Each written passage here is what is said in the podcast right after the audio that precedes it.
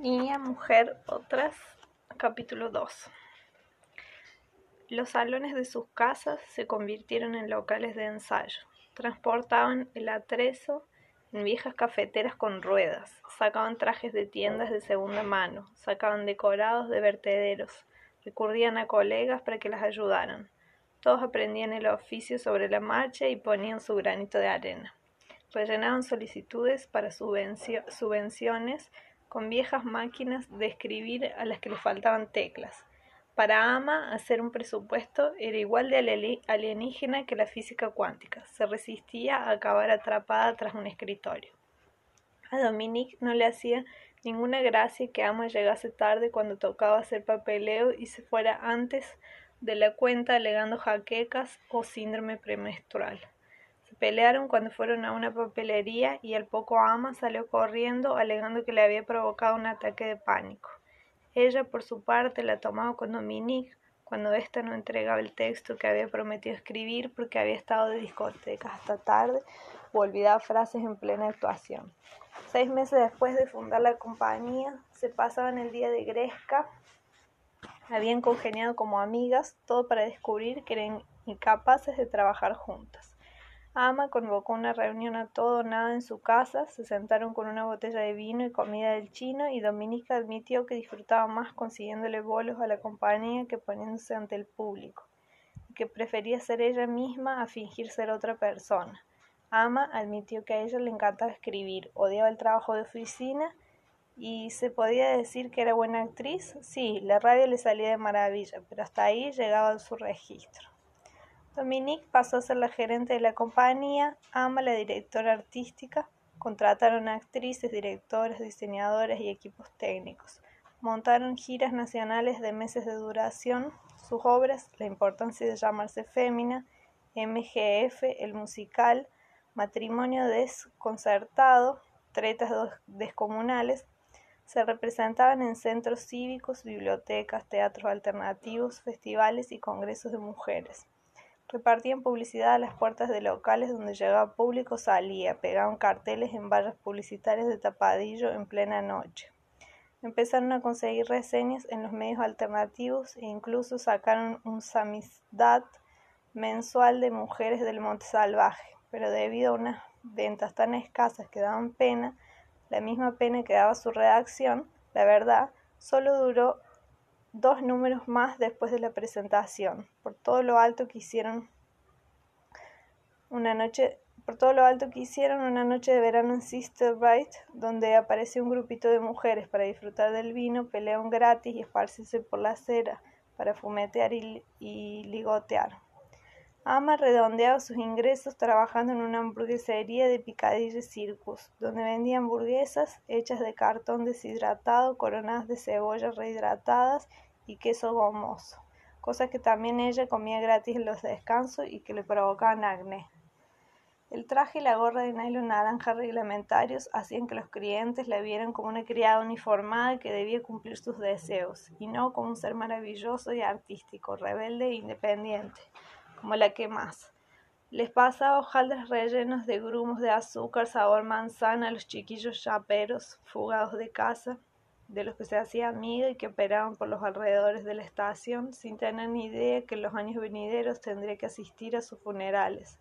No eran conscientes de que tener relaciones sin protección era tentar a la muerte, ni ellos ni nadie. Su casa era una fábrica abandonada en Deptford, con los muros de hormigón, el techo medio caído y un colectivo de ratas que resistían todo intento de exterminio.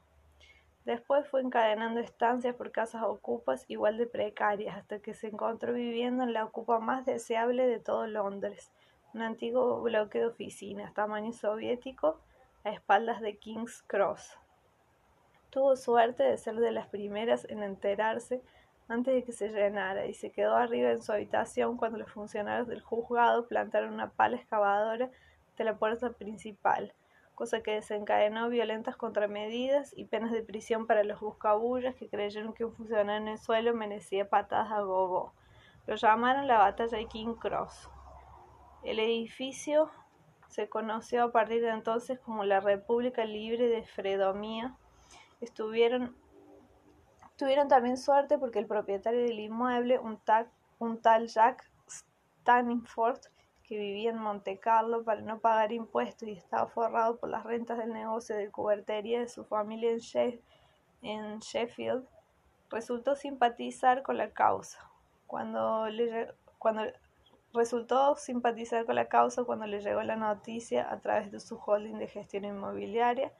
Había luchado con las brigadas internacionales en la Guerra Civil Española y un edificio en uno de los barrios más sordios de Londres Aparte de una mala inversión, era un apunte marginal y fácil de olvidar en su contabilidad. Si cuidaban la casa, escribió, podían quedarse sin pagar. Dejaron de tener la luz pinchada y formalizaron un contrato con la London Electricity Board, otro tanto con el gas, hasta entonces proporcionado por una única moneda de 50 peniques encajada en un contador. Tenían que idear un sistema para administrar el edificio y se reunieron una mañana de sábado en el vestíbulo para hablar del tema. Los marxistas exigieron que se instaurara un comité central de la República de los Trabajadores de Fredomia, lo que era echarle un poco de cara, pensó en su momento Ama, puesto que la mayoría de ellos había aprovechado su fundamentada, fundamentada postura contra los perros de presa del capitalismo como excusa para no trabajar. Los hippies surgieron eh, los hippies sugirieron que formaran una comuna y lo compartieran todo, pero eran tan relajados y tranquilones que todo el mundo los pisaba hablando. Los ecologistas quisieron prohibir los aerosoles, las bolsas de plástico y los desodorantes, cosa que volvió a todo el mundo en, su contra, incluso los punkis, que no eran precisamente conocidos por oler eucalipto. Los vegetarianos exigieron una política de carne cero, los veganos eran partidarios de extenderla a los lácteos cero, los macrobióticos sugirieron que todos comieran repollo al vapor para desayunar. Los rastafaris pidieron legalizar el cannabis y que se les destinara una parcela del solar de atrás para sus reuniones ninja bingi. Los Hare Krishnas quisieron que todos se les unieran esa misma tarde para porrar tambores por Oxford Street.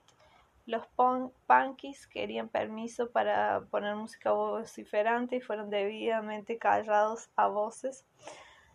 Los gays querían que la constitución del edificio contemplara una legislación anti-homofóbica, a lo que todo el mundo respondió ¿qué constitución? Las feministas radicales querían dependencia solo para mujeres con su cooperativa autogestionada. Las feministas lesbianas radicales querían su propia dependencia lejos de las feministas radicales no lesbianas, también con su cooperativa autogestionada. Las feministas radicales negras querían lo mismo, pero sumando la condición de que a las suyas no se permitía el acceso a los blancos de ningún sexo. Los anarquistas se largaron porque cualquier forma de gobierno suponía una tradición a todo lo que a todo en lo que creían. Ama prefería ir a su aire y juntarse con otros que no intentaban ni poner su voluntad a los demás. Al final se formó un comité de gestión con un sencillo sistema de rotación que contemplaba varias normas para vetar el menudeo de droga, el acoso sexual y el voto a los tories. El solar de atrás se convirtió en un espacio comunal con esculturas de metal reciclado por aquí y por allá, cortesía de los artistas. Ama consiguió reclamar como suya una sala de mecanografía tan amplia que se podía hacer jogging dentro con su váter y su lavado particulares que mantenía primorosamente limpios y envueltos en aromas florales, embadurnó las paredes y el techo de un rojo sangre matador, arrancó la moqueta gris empresarial, echó varias esterillas de rafia sobre el parque, instaló una cocina de segunda mano, una nevera, puff, puffs, un futón y una bañera que recuperaba de un vertedero, el tamaño de su cuarto le permitía dar fiestas y que la gente se quedara a dormir. Los ritmos disco de Donna Summer, Sister Sledge, Minnie Riperton y Chaka Khan, que giraban en vinilo, mantenían con vida sus reuniones. Roberta, Sara, Edith, Eta y Matilde Santin eran la, banda eran la banda sonora del final de sus seducciones nocturnas. Tras el biombo, biombo eh, tras el biombo chino lacado en negro del siglo XVIII que había rescatado de una cuba de escombros a las puertas de la antigua embajada de China. Se fue trabajando muchas de las mujeres de Fredomía. Ella quería rollos de una noche, la mayoría quería algo más. Llegó un punto en que tenía que cruzarse por los pasillos con sus antiguas conquistas, como Maris, una traductora de Guadalupe que cuando no se dedicaba a llamar a la puerta de ama en plena noche rogándole que le dejara pasar, se quedaba echando fuera para acosar a la que ese día estaba dándole lo que ella quería. La cosa degeneró en insultos desde su ventana cada vez que veía que Ama se acercaba al edificio, hasta el clímax final, cuando un día Maris le tiró encima un cubo de mondas, un cubo de mondas al verla pasar por debajo de su ventana, lo que enfureció tanto a los ecologistas como al comité de gestión, que se robó el derecho de escribirle a Ama para decirle que donde se come no se caga. Ella les respondió diciéndoles que había que ver, qué curioso, lo rápido que se convertían las personas en fascistas totalitarias en cuanto les daban un poco de poder pero aprendió la lección y tampoco le faltaron las atenciones. Las groupies hacían cola ante Amy y Dominique por ser las integrantes principales de Mujeres del Monte Salvaje. De todo, desde bolleras en pañales que no habían cumplido los 20 hasta mujeres que podrían ser sus madres. Ama no discriminaba, presumía ante sus amigas de tener gustos realmente igualitarios, porque estaban por encima de culturas, clases, credos, razas, religiones y generaciones lo que para su disfrute le dejaba un terreno de juego más amplio que la mayoría. Su predilección por las tetas grandes la mantenía en secreto porque era poco feminista aislar partes del cuerpo como cosificación sexual. Dominique era más selectiva y monógama por, por entregas. Tenía fijación por las actrices, a menudo rubias, cuyo talento microscópico quedaba ensombrecido por su belleza macroscópica, o por las modelos cuyo único talento era su belleza. Siempre salían por los bares solo para mujeres. El ángel caído, el frontenis, la campana, el ambigú del teatro Drill Hall los lunes por la noche, cuando se juntaban allí las lesbianísimas, y las noches de los viernes, un bar ilegal de Brixton que regentaba una tal Pearl, una jamaicana de mediana edad que había despejado de muebles su sótano, colocado un sistema de sonido y empezado a cobrar entrada. Ama vivía el compromiso con otra persona como una pena de cárcel. No se había independizado en busca de libertad y aventura para acabar encadenada a los deseos de otra. Si se acostaba con alguien más de dos o tres veces, ese alguien pasaba de atraerla por su independencia a agobiarla por sus exigencias en el intervalo de una semana. Acababa convertida en la única fuente de felicidad de esas mujeres mientras ellas planean imponer su autoridad sobre la autonomía de Ana a toda costa. Malas caras, llantos, acusaciones de egoísta y de no tener corazón. Aprendió a adelantarse, a manifestar sus intenciones desde primera hora, a no acostarse con la misma persona dos veces o, si me apuras, tres, ni siquiera cuando le había apetecido el sexo ni siquiera cuando le habría apetecido. El sexo era un placer humano simple, inofensivo, y hasta casi los cuarenta tuvo la abundancia.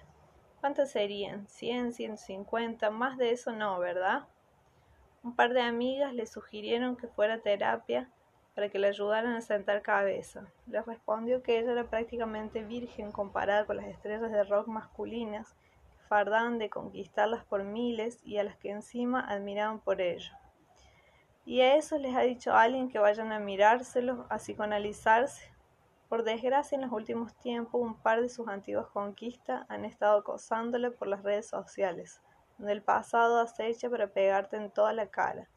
Como la mujer que subió un post en el que contaba que Ama la había desvirgado cuando se acostaron hacía 35 años que estaba tan ciega que le vomitó encima.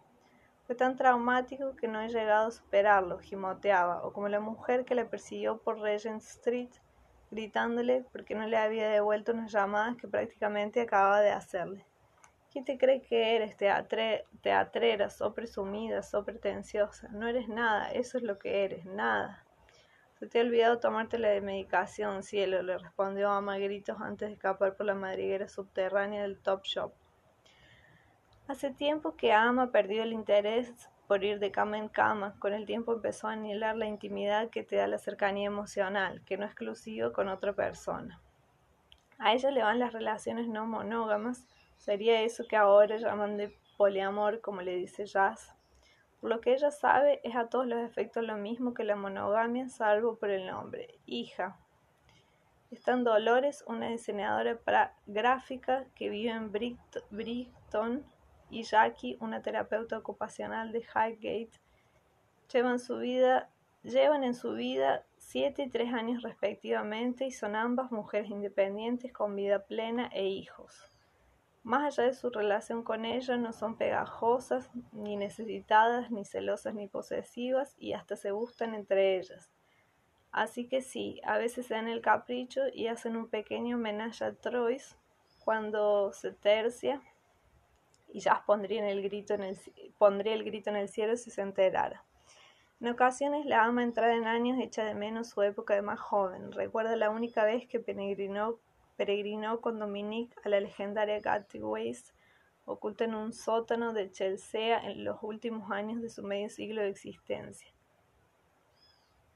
Estaba casi vacía, dos mujeres maduras en la barra con cortes de pelo y trajes masculinos y cara de acabar de salir de las páginas del Pozo de la Soledad, en la pista de baile la luz era escasa y dos mujeres tan mayores como bajitas, una en traje negro y la otra con un vestido años 40, bailaban un agarrado al son de The Look of Love de Dusty Springfield.